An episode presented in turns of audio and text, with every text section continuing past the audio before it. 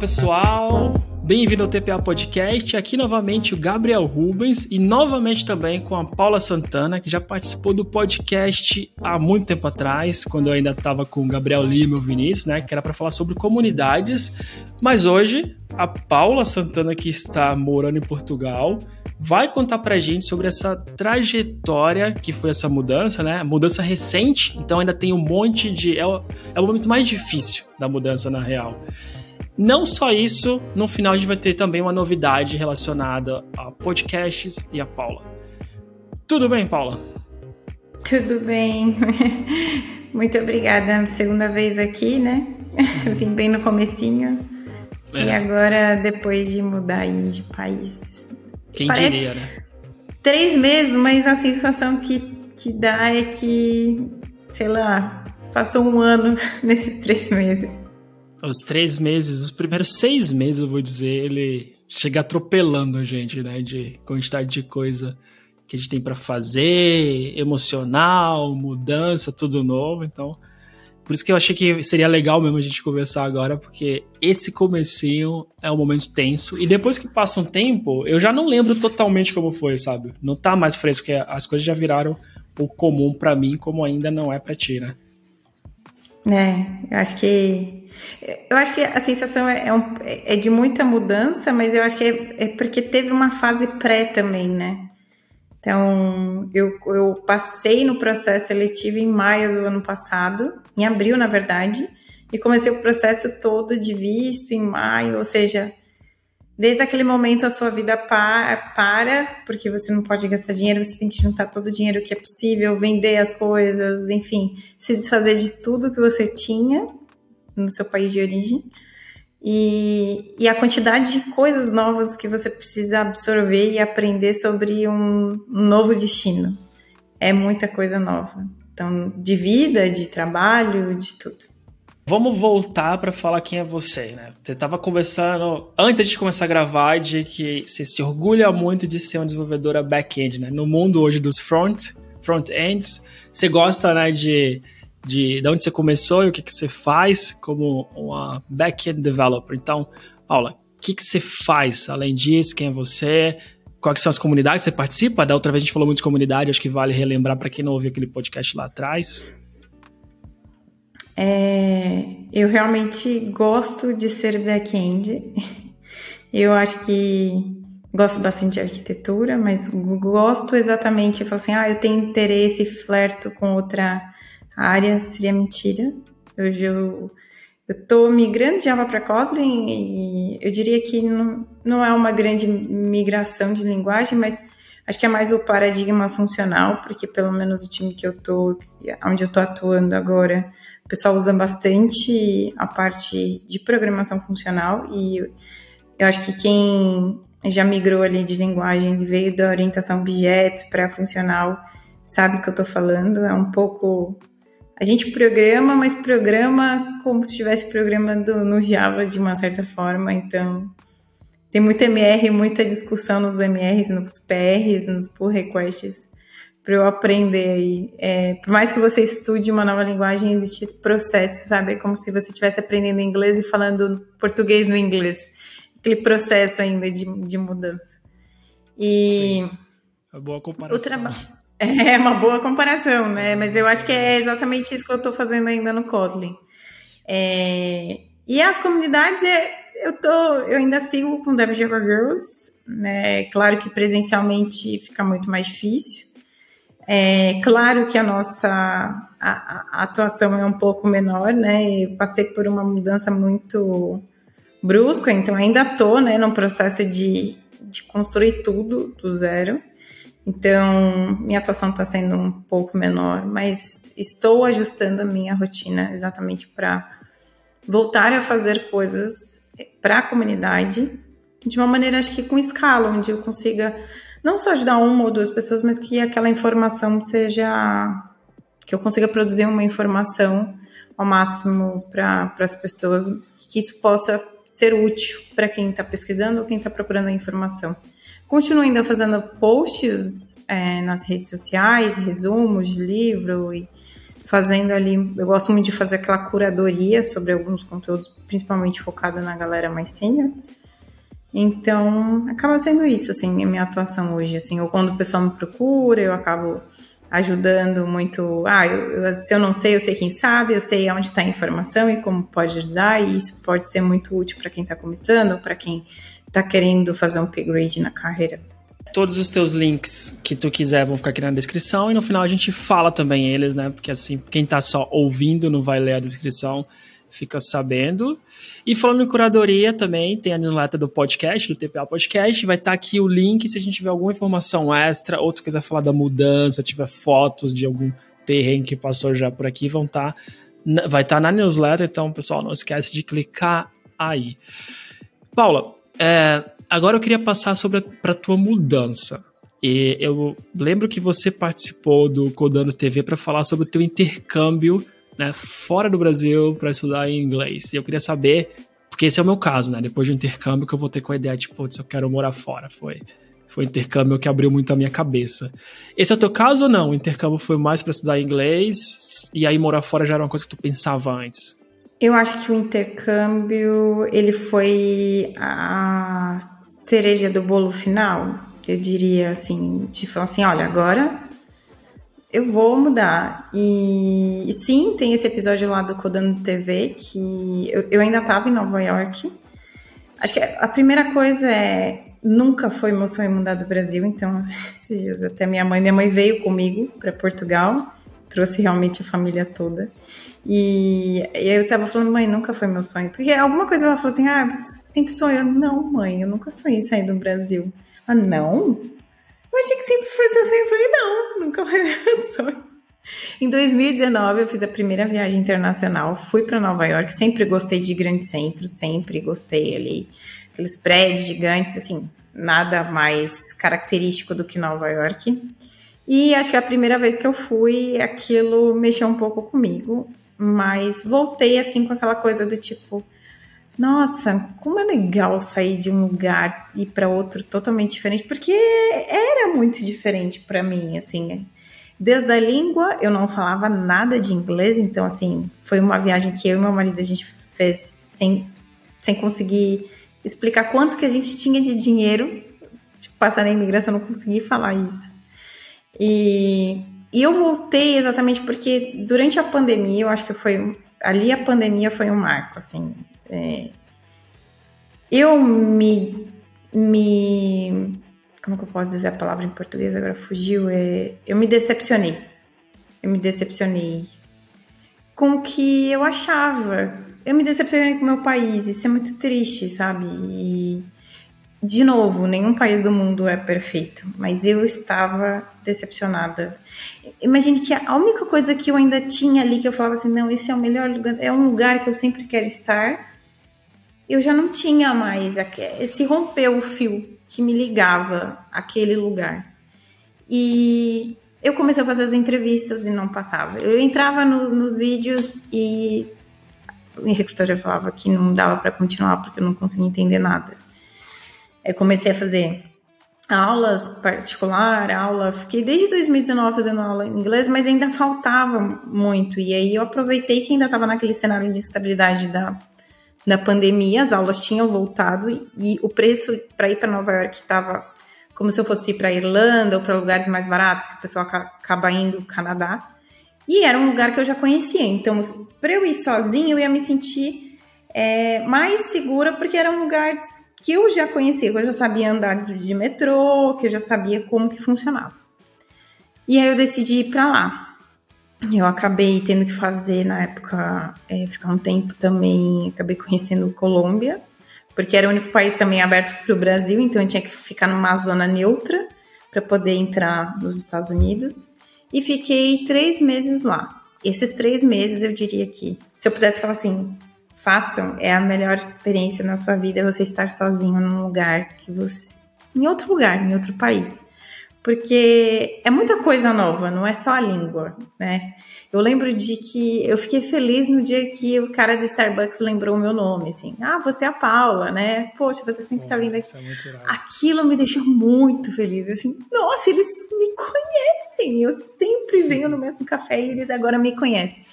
A sensação de pertencimento, que às vezes você começa, né, a, a, a ter, é, como você se abre para novas amizades, conheci gente de diversos países. Mas o meu inglês vai, eu saí ali do, do básico para ir para o intermediário e confesso que agora estou sofrendo muito para sair assim do, do, do meio ali do intermediário para o intermediário final. Eu acho que é um passo difícil de fazer, é, mas isso me abriu portas, porque eu já conseguia ficar na entrevista, eu já conseguia falar, me perdi algumas vezes, mas o suficiente para me manter num processo seletivo. Vir pro, vim para o Brasil, voltei para o Brasil, e é, consegui dar entrada no processo de nacionalidade do meu pai, que a minha avó era portuguesa e até então aquilo parecia ser muito difícil para mim, mas durante o processo do intercâmbio eu acabei descobrindo como dar entrada no processo. E aí, aquilo de uma certa forma me acalmou, porque eu sabia de alguma maneira eu ia ter a minha nacionalidade em algum momento e eu ia conseguir migrar. E aí eu, eu literalmente desliguei dos processos, porque assim, eu em nenhum momento me preparei tecnicamente para os processos, que isso fique muito bem claro. Assim, sempre fui aquela aluna que nunca gosta de, que não gosta de estudar para a prova. Isso é ruim, né? Eu, isso é bom porque se você passa e fala, não, eu sou bom mesmo. Mas também é ruim porque você tem que se preparar. Assim, algumas empresas, principalmente algumas, é, quando você vai para grandes empresas, né? Isso é, eles te exigem num processo seletivo.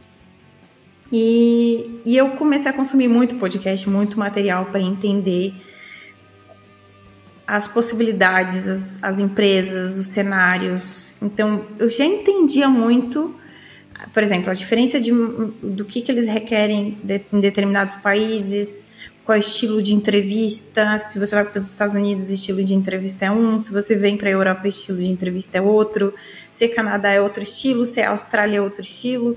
Então, eu já fui consumindo muito isso para entender, por exemplo, ah, salário, o salário que estão me oferecendo é bom, os benefícios, é, quais eram as empresas que mais levam funcionários é, com pacotes de reallocation positivo. E aí nisso surgiu um dia no, no, num grupo de expatriados do Brasil de tecnologia, o menino colocou uma vaga na Farfetch e, e, a vaga era de Java. Eu olhei assim, não, essa empresa não trabalha com Java. Porque senão eu já teria tentado, porque para Portugal me parece ser uma das melhores. E aí eu fui muito despretensiosamente assim que eu só falei assim, ah, posso mandar o currículo? Ah, vou tentar, vaga de Java para lá.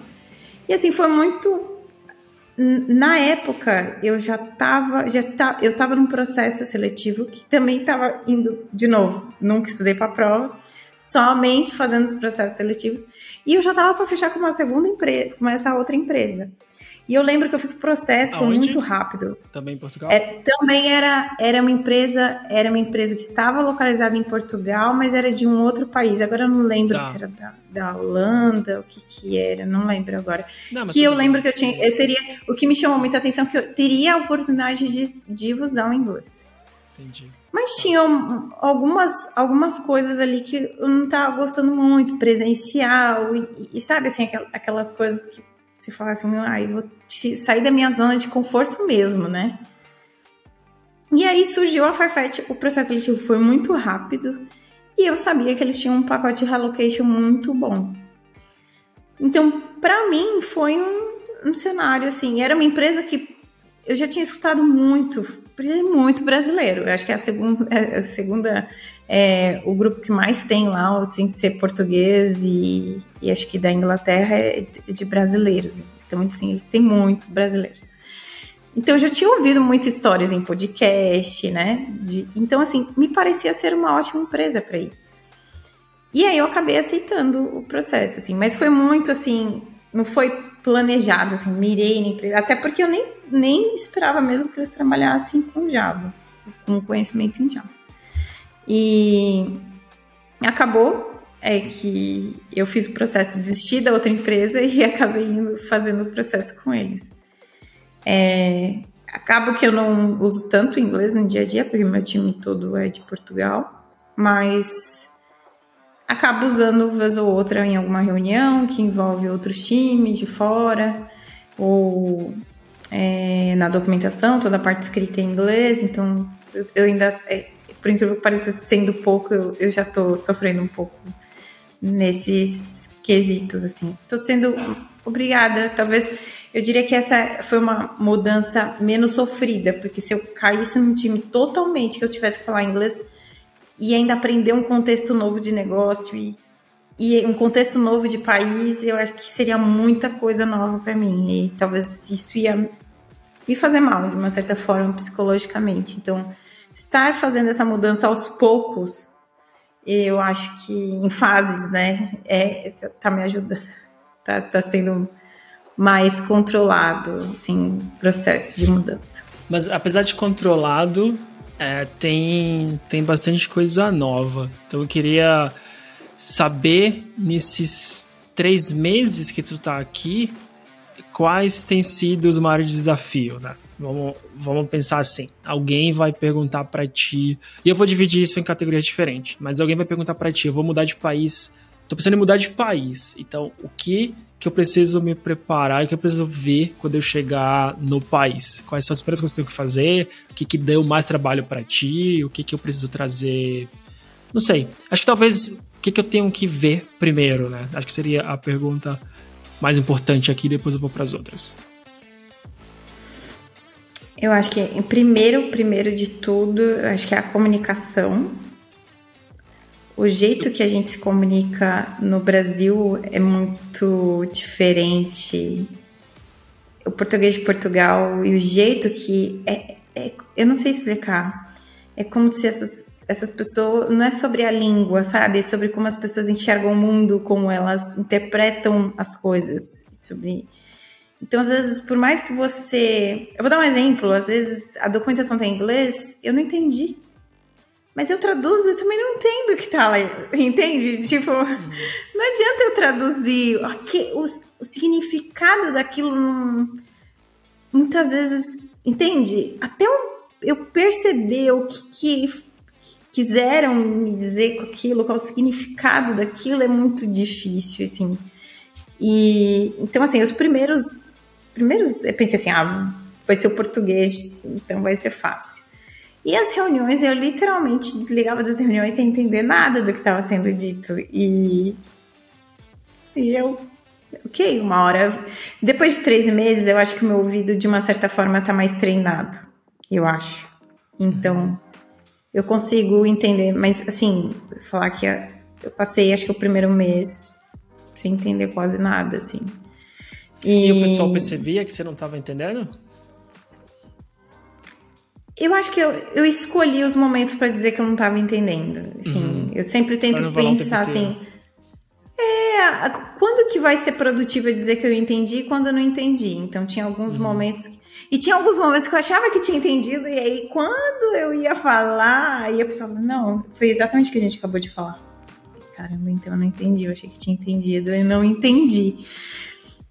Então tinha essas questões. Eu acho que, no geral, é, o time tenta, eu acho que a minha liderança tenta ser muito acolhedora, assim, tenta é, é um pouco fora da, da curva, mas no geral o time é composto por pessoas de diversas regiões do país, então assim, culturalmente falando, eles são não é que eles são diretos, eu, eu, sempre também fui muito direta, às vezes até acho que eles são mais carinhosos do que eu nesse, nesse quesito, assim, eu sou, eu prefiro, eu não gosto de daquela coisa, daquela que o Brasil tem, né? Oi, bom dia, tá, tá, tá, tá, tá né? Chega e seja direto. Mas em alguns momentos, é, eles podem parecer meio bravos, sabe? E, e, a pessoa não tá brava com você, é só o jeito dela. Então, e, e você vai pegando o jeito de cada um. Então, eu acho que eu ainda tô nessa fase de entender o jeito de cada um e, e eu, eu diria que, positivamente falando, eles não levam nada pro lado pessoal, pelo menos até agora, assim, é bem. E eles. É, e, e eu acho que tem algumas coisas particulares, mas eu acho que não é mudança de país, assim. É, você tem pessoas que trabalham muito tempo na mesma empresa, então estão acostumados a trabalhar de uma certa forma. E aí você chegou novo, você tem que entender ali mais ou menos como que eles trabalham. E eu diria que a segunda coisa é financeira. Financeiramente falando, tá. É, eu não fui aquela pessoa que fui juntando dinheiro, assim como não me preparei para a prova. Também não fui. Meu marido juntava, mas eu juntei o dinheiro na pandemia toda e gastei ele no meu intercâmbio. então eu voltei do intercâmbio negativa, bem dizer assim. E aí eu tive um período muito curto de meses para ir juntando dinheiro e vendendo tudo que a gente tinha. Então a gente veio com dinheiro exatamente de tudo que a gente vendeu. Não vendemos a casa, a casa a gente deixou lá. E isso trouxe a gente para uma outra situação, porque pensando financeiramente, no Brasil estava muito mais confortável do que para Portugal. Portugal não é um país para se ficar rico, considerando isso, pelo menos na área de software, dado que eu já estava como especialista no Brasil.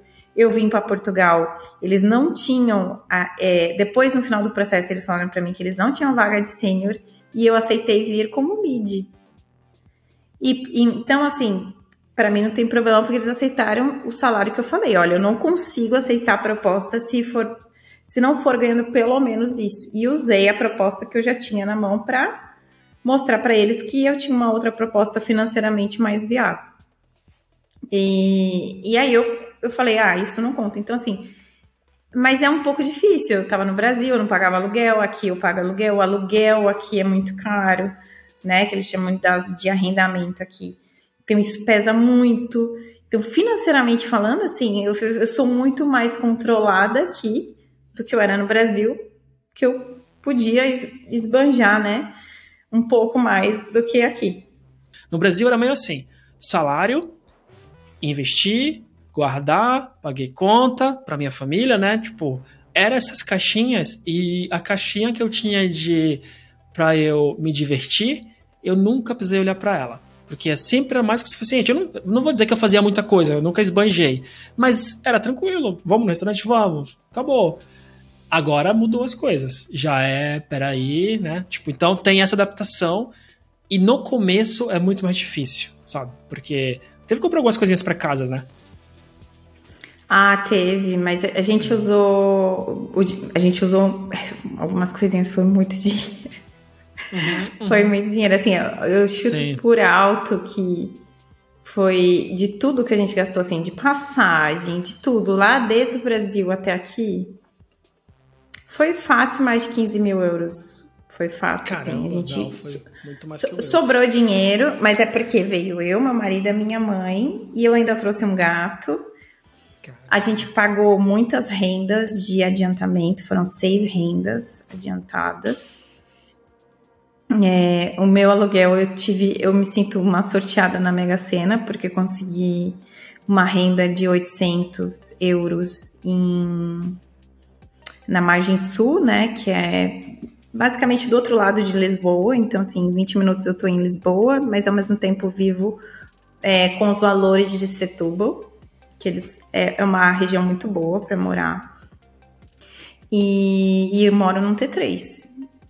Eu não então... conseguiria esse valor, acho que nem no norte ali, dependendo de onde eu fosse, seria muito difícil. Então, assim, é, você não consegue, tem gente que não consegue ter um por menos de mil euros, assim. E tive uma outra vantagem, que aí é também é uma vantagem e desvantagem. Meu marido trabalha, conseguiu um emprego muito rápido. Geralmente quem vem com família acaba que o cônjuge não consegue trabalho. Meu marido, ele vem de uma área que precisa de muita gente aqui, que é a área é, de construção civil, área de, ele é eletricista, então assim, trabalha com, ele sempre trabalhou com a parte industrial, então ele conseguiu na primeira semana, três dias procurando emprego, ele conseguiu. É, ele não tinha nem NIS, para você ter noção, que é para segurança social, aqui, né? Sim.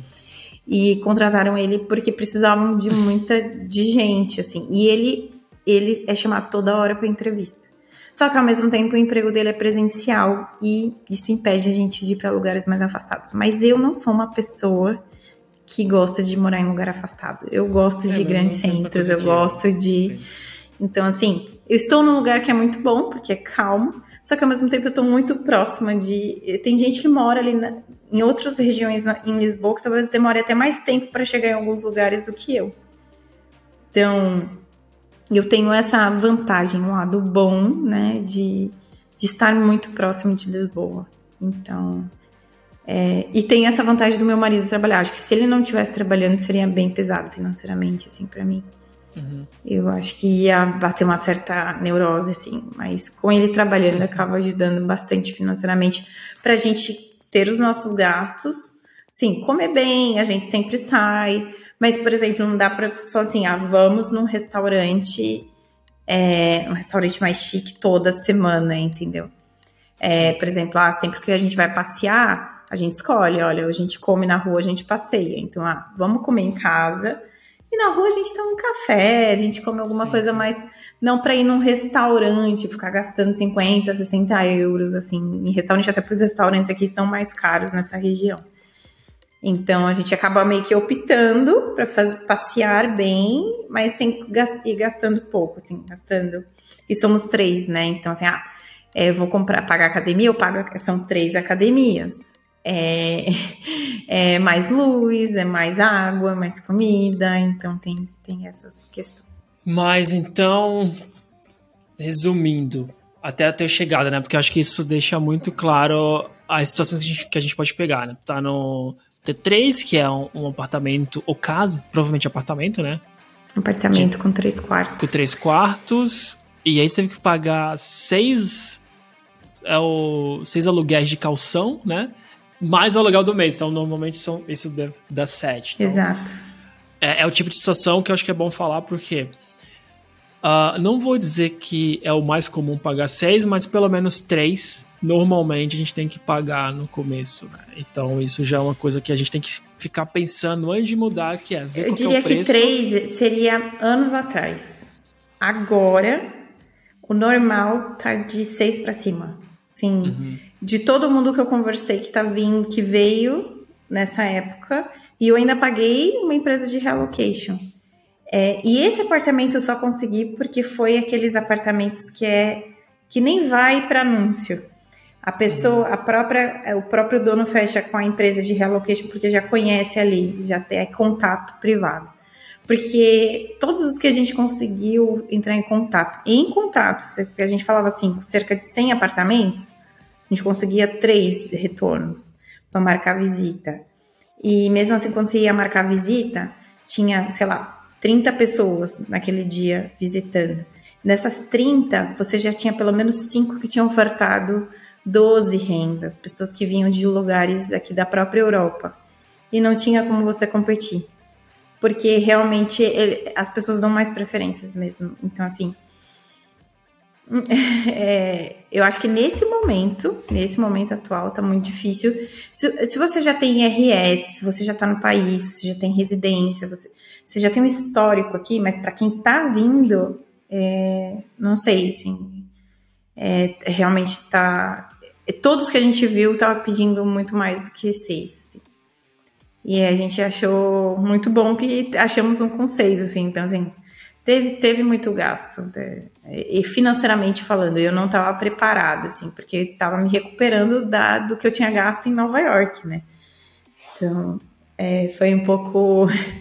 Sim. É, de... Mas mesmo se tiver, eu estava, eu já eu vim gastando dinheiro, mas excedeu, assim, aí bateu um pouco de de, de medo, assim, porque, tá, eu tinha dinheiro guardado, mas eu pensei, pô, vou gastar tal arredondando tudo para cima, mas no começo foi pior.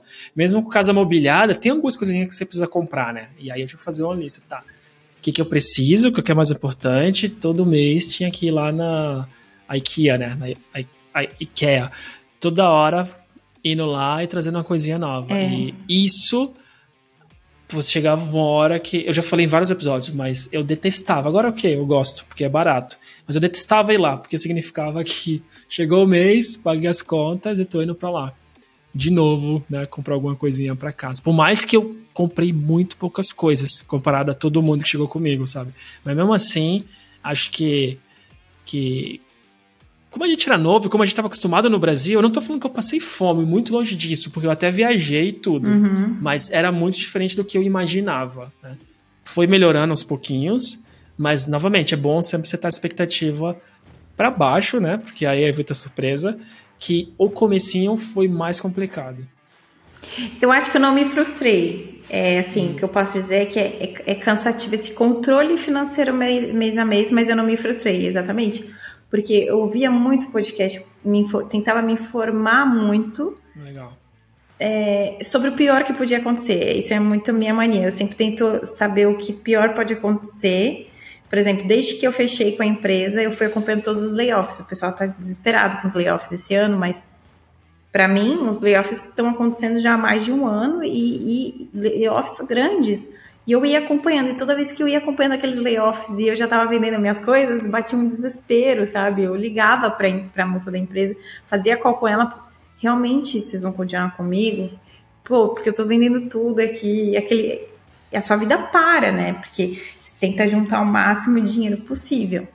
E então, assim, teve essa essa questão de que eu sempre pensei no pior, então quando eu cheguei aqui eu não me frustrei ok, é o que eu falei, a gente gastou um, um, um grande dinheiro, porque a gente vendeu carro, vendeu tudo que a gente tinha, móveis, meu marido tinha dinheiro guardado, eu, eu conseguia guardar muito dinheiro do meu salário, porque a gente não, não tinha, não tinha parcela de carro, tinha tudo quitado, então assim, era só economizar e, e assim, eu também estava um, quase dois anos na empresa, não tinha tirado férias, então eu peguei todo esse dinheiro também, então assim, foram vários dinheiros tinha dado um, um, problema na, no voo da Latam, tinha processado a Latam, caiu o dinheiro exatamente no mesmo período, eu tive que gastar um dinheiro para voltar de Nova York, porque mudaram meu voo e eu não fui avisada. Então, assim, juntou várias coisas. Então, assim, é, é incrível como algumas coisas acontecem no período certo que tem que acontecer. Então, assim, apesar de eu não ter planejado, parece que tudo estava encaminhando para dar certo, entende? E eu acho que é só cansativo esse controle. Eu, eu, porque é aquilo que você falou, você vem, ai, você quer passear, você quer curtir, você quer. Nossa, eu falo pro meu marido, agora eu não posso ver um restaurante que eu quero entrar no restaurante, gente. Não posso ver um café que eu quero parar no café e só curtir a, a, a beleza do ambiente.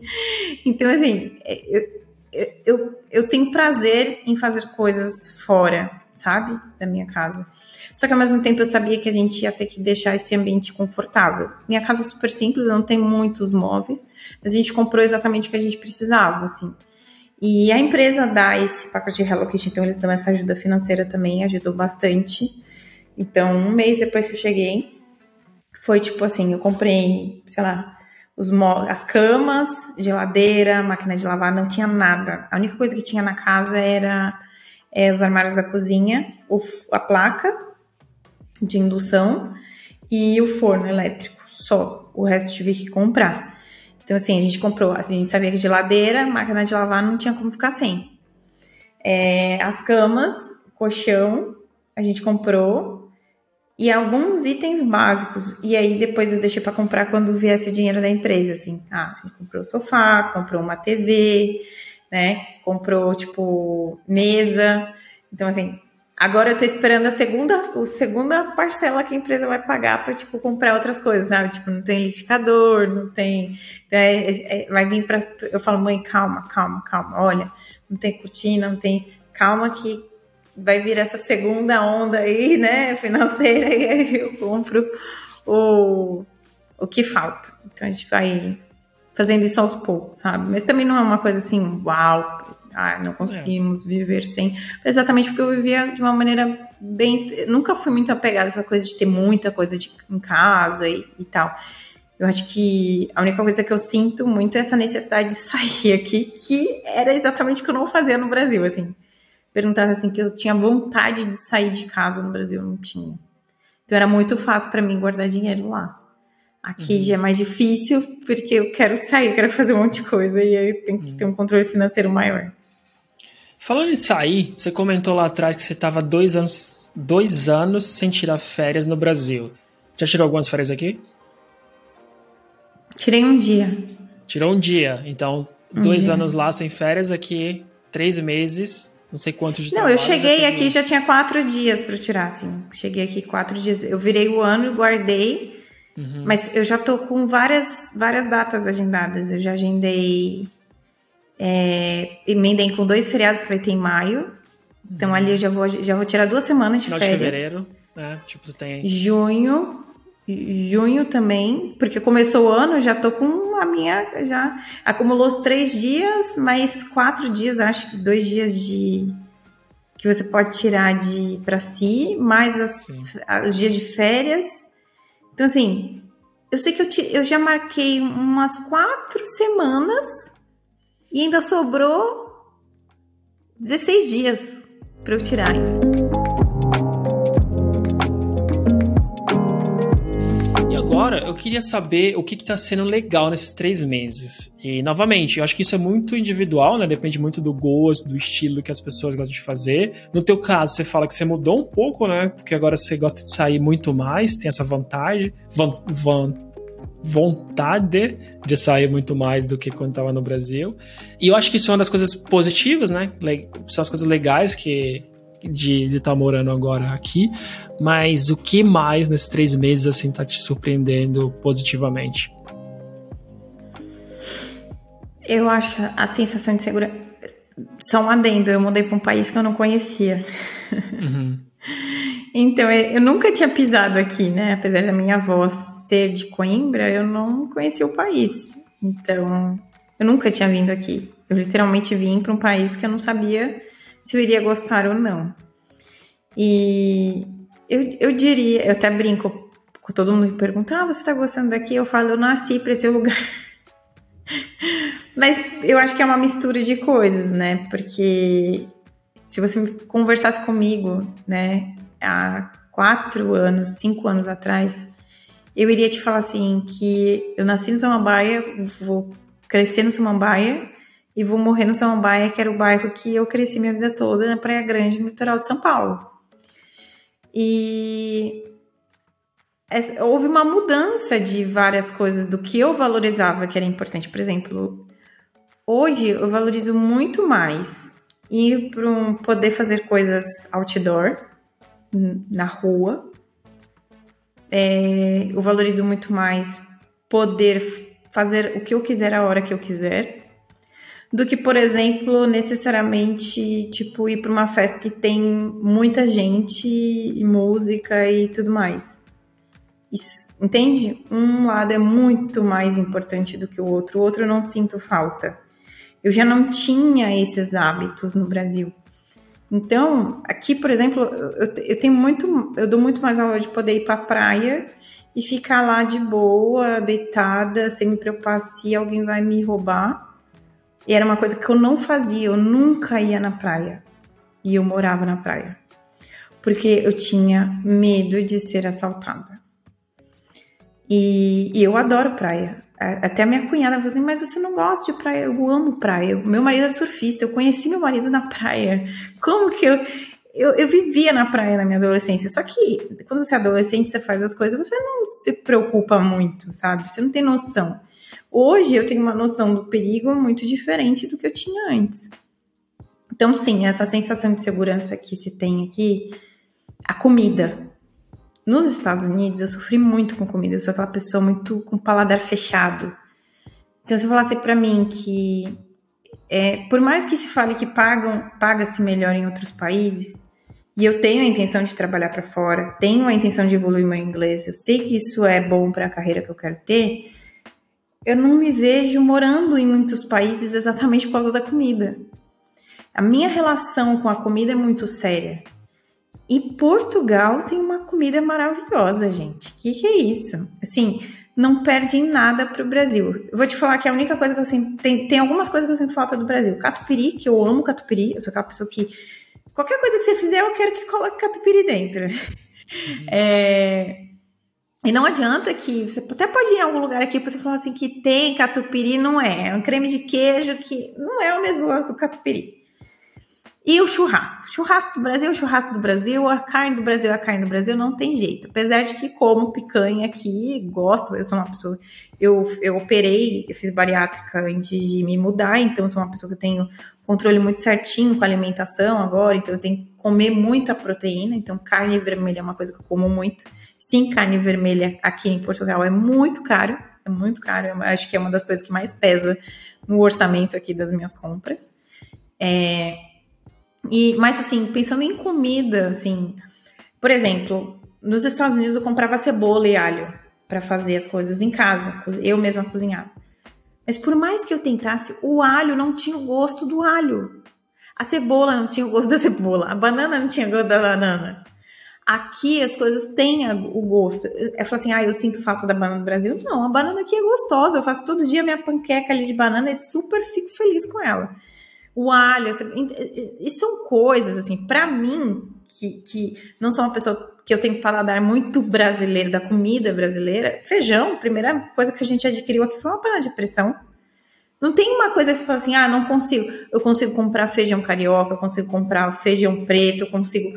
As carnes, você consegue fazer o paralelo das carnes. Então, assim, é, eu diria que é uma das coisas também que eu valorizo para mim que é muito importante, sabe? Se é uma pessoa que ela não não liga e até é engraçado porque quando eu cheguei tava tendo um evento de TI, eu encontrei vários amigos aqui em Lisboa, tava tendo o Web Summit e muitos deles falam assim, olha, a gente adora quando vem para Lisboa, é como se tivesse, é, a gente chegou em Portugal, a gente se sente no Brasil. Oba, vamos comer tal coisa que tem aqui, vamos comer tal coisa que tem aqui, porque onde a gente mora não tem esse amigo que falou isso, ele é da Irlanda, por exemplo. Uhum. Então, se a pessoa é uma pessoa que tem um paladar mais fechado, eu sofreria, eu, eu não comeria. É uma das grandes coisas que eu sofro quando eu viajo, eu adoro viajar, é com a comida. Geralmente eu apelo para quê? Para batata. Que batata tem em qualquer lugar. E geralmente é uma coisa que não dá para errar, mas em alguns lugares eles ainda conseguem errar na, na batata, na batata frita. Sim. Dá, dá para errar. errar. Infelizmente, dá para errar. Infelizmente. Mas é, é, eu sou aquela pessoa que acabou vivendo de batata na, quando vou viajar para é fora. Batata, exatamente. Né? Apesar de, mesmo quando tá ruim, oleosa, ainda é batata, sim. Exato. Ou carne, né? Se tiver. Mesmo assim, a carne é muito. É sofrido, porque geralmente eu não tive muita sorte. E. Então, assim. Pra mim, tu fala assim, ah, eu tô aqui há três meses, mas eu vivo a minha vida aqui, minha rotina que eu vivo aqui, já é uma rotina, assim, não é uma coisa assim, ai, eu sinto falta disso.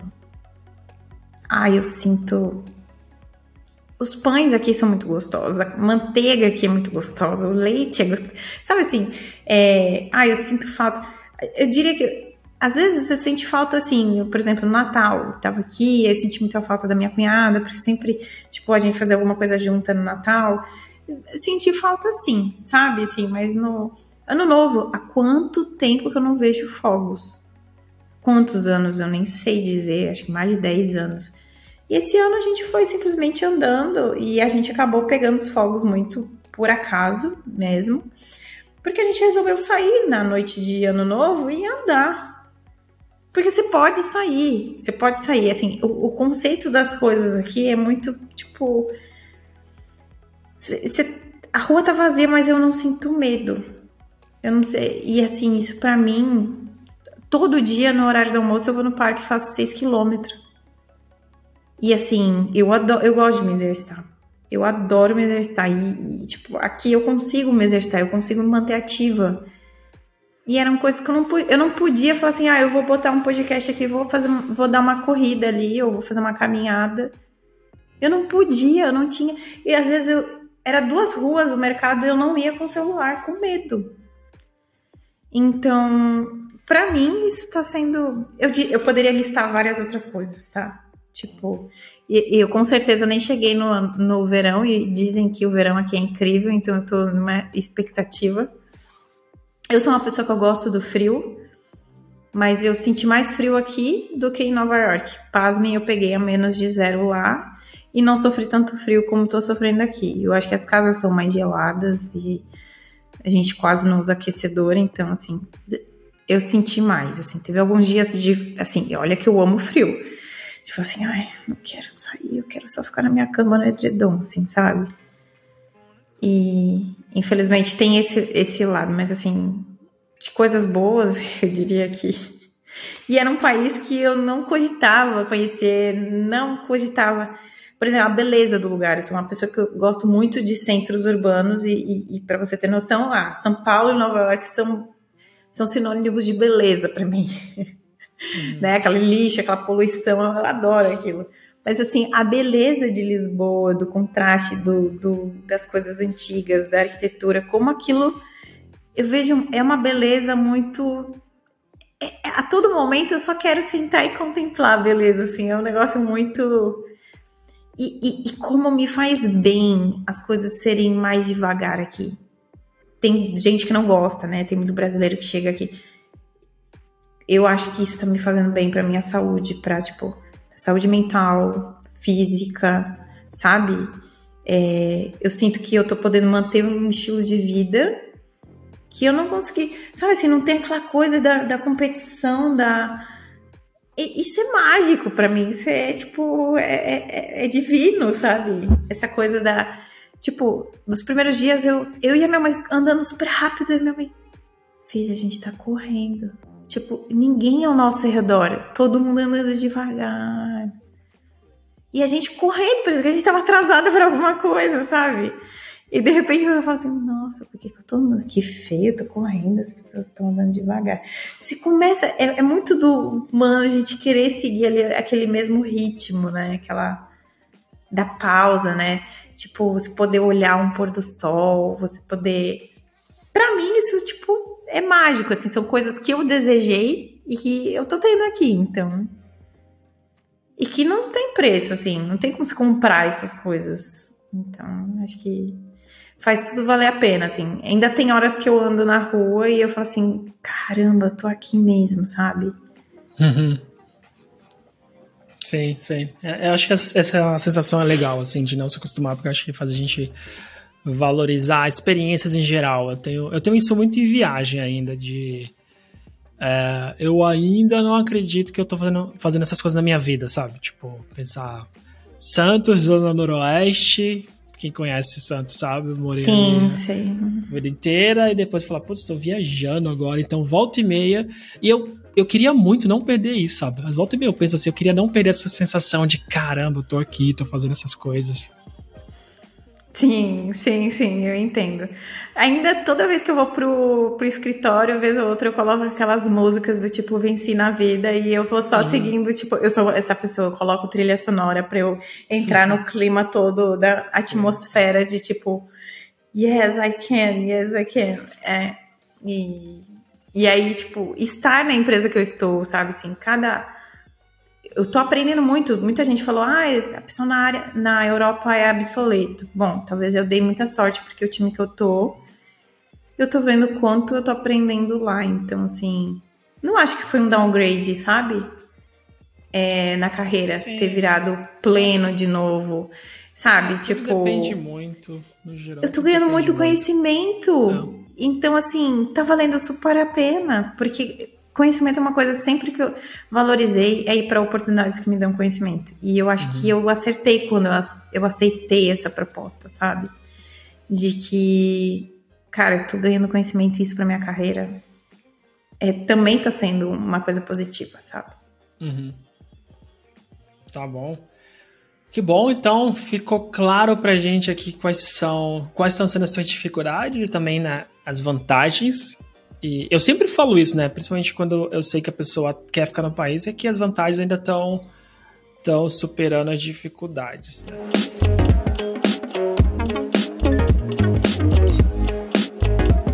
E antes da gente fechar, seria legal falar dos próximos episódios, né? Tô a gente estava conversando, tu falou que queria fazer alguns episódios extra, que tinha algumas coisas na cabeça, que depois talvez até fazer um podcast eu também, a gente chegou numa ideia de fazer dois episódios extras. Tu quer explicar mais dessa tua ideia, o porquê dela, o que, que tu quer experimentar, o que, que tu quer aprender e o que, que isso se encaixa com a ideia do, do TPA Podcast? Eu, eu gostei muito quando transformou o podcast em, em foco em falar de viagens e experiências das pessoas, porque eu amo viajar, eu descobri essa paixão. E, e aí, escutando o podcast, eu, caramba, vou falar com o Rubens e, e vou pedir para ele aí se ele não quer ajuda no podcast. E a gente chegou muito nessa conclusão de que, pô, é, é uma pessoa que tem conhecimento de como produzir conteúdo, de como produzir o podcast, e muito que toda vez que eu escuto podcast sobre a vida no exterior, a maioria, né, das histórias são de homens e a maioria são de homens que trazem a família, né? Eu nunca é muito difícil na maioria das vezes, assim, é, ah, vai ter uma história ou outra de mulher, mas na maioria das vezes você vê são histórias de mulheres solteiras ou não muito daquela ou daquela pessoa que acabou virando por causa de um ter não por aquela, pessoa que realmente veio, né, com visto, ela que trouxe a família, a mulher como a protagonista. E aí a gente pensou nesses episódios de trazer histórias de mulheres que realmente foram, elas trouxeram é, seus cônjuges e, e, talvez como que elas lidaram com essa mudança, assim, porque a gente acaba vendo, eu consumi muito podcast e, e poxa, às vezes só queria saber se como que foi, como que foi para alguém ter um filho. Eu quero ter filho. Como, será que é muito difícil ter filho naquele país? Qual é o processo, né? Poxa, então eu vou ficar no Brasil porque, poxa, eu queria ter filho. Como que foi para aquela pessoa se tornar na mãe, né? Como que ela foi? Ela levou filho? O quanto foi difícil para ela continuar a carreira no novo país e com filho e o marido, marido conseguiu emprego, não conseguiu? Como que foi? Como isso afetou, né? O marido virou a dona da casa? Como que isso afeta o relacionamento? Então, assim, é, é, realmente é, são casos que a gente não consegue escutar, assim, se tiver um ou outro e contado, assim, porque já é difícil ter mulheres no geral, né? E quando você tem, é muito mais fácil você encontrar as mulheres solteiras e, e tudo mais ali, pessoas que, de novo, não desmerecendo a história, mas o que eu falo é de trazer a mulher como essa protagonista. Não desmerecendo, adicionando a, gente... a essa história quer dizer. Exato, trazendo mais, mais, ainda riqueza, isso, isso, exato. E Não aí, substituindo. Tá isso, exato. É isso. isso.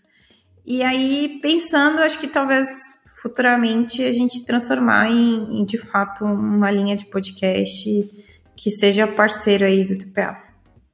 Vamos ver os próximos capítulos. Mas é isso, então vão ter dois episódios extras, quinzenalmente, né? Vai ter um, a gente ainda vai ver a data depois vai ter mais outro, e aí a Paula vai vai estar tá aqui a gente parceria, né, fazer esses dois episódios e depois, quem sabe, isso vai virar um podcast. Eu espero muito que vire, então espero que essa ideia vá para frente, que seria bem legal ter mais alguém fazendo algo na mesma linha, porque, como eu tava te falando, né, acho que traz uma riqueza, eu acho que as coisas só acrescentam e eu ficarei feliz aí se a gente se eu conseguir te ajudar nesse processo. Eu acho sempre muito legal. A gente falou sobre comunidades lá atrás, eu falei como a comunidade também me ajudou, e tu contou como te ajudou e como tu queria. Então acho que vai ser um modo legal de fazer um. Não, não um pair programming, mas um podcast pareado no começo para fazer esse, né, essa transição. Então, galera, essa é a Paula Santana pela segunda vez aqui no podcast. Hoje falando um pouco da migração dela e como essa migração trouxe essa vontade de começar a falar um pouco mais desse contexto que, que é de mulheres que foram, vieram com o trabalho, tiveram filho, trouxeram os maridos, né? Entender como que isso influenciou na vida.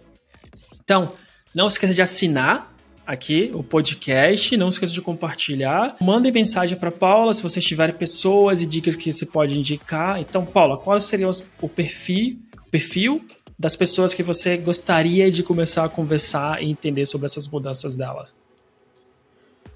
Bom, a maioria das histórias que a gente vê são de homens. E o que a gente quer exatamente é mostrar todas as histórias que não são de homens. Então, se a gente tá falando ali, né, de qualquer história que você conheça de pessoas cis, trans, não binárias, enfim, toda pessoa que não se identifique ali com o gênero, né, masculino, é, a gente realmente quer trazer essas histórias, histórias que talvez não são ditas muitas vezes, ou que a gente não encontra tanto que a gente quer escutar e se identificar. Então, aceitamos indicações. Pessoal, mais uma vez, não se esqueça de seguir aqui o TPA, onde você estiver ouvindo, no Spotify, Deezer, Apple ou até mesmo no YouTube. Não se esqueça de compartilhar esse episódio, eu peço mais do que nunca. Compartilha com mais pessoas, mais pessoas que vão querer ouvir os próximos que a gente vai fazer junto e pessoas que vão querer ouvir os próximos que eu espero que a Paula faça também no futuro, porque assim a gente espalha essa palavra e quando a, a, o podcast da Paula sair, né, a definir o nome, já tem mais pessoas sabendo sobre esse assunto. Paula, Antes de fechar, onde que as pessoas podem te achar, se elas quiserem mandar mensagens para dar indicação de pessoas e te incentivar até a tirar essa ideia do papel? Eu tenho um perfil no Instagram, Paula Santana Dev. É, eu coloco bastante post lá, então podem me chamar. É, podem me chamar nas redes sociais, a maioria tá como P Rosa 13, então Twitter, é, GitHub. E tem o LinkedIn também. Então, assim, no geral, se você procurar no Google Paula Santana Java, provavelmente vai aparecer os meus perfis. É... Então, assim, é... estou aguardando aí, por favor, compartilhem esse episódio para a gente poder. É...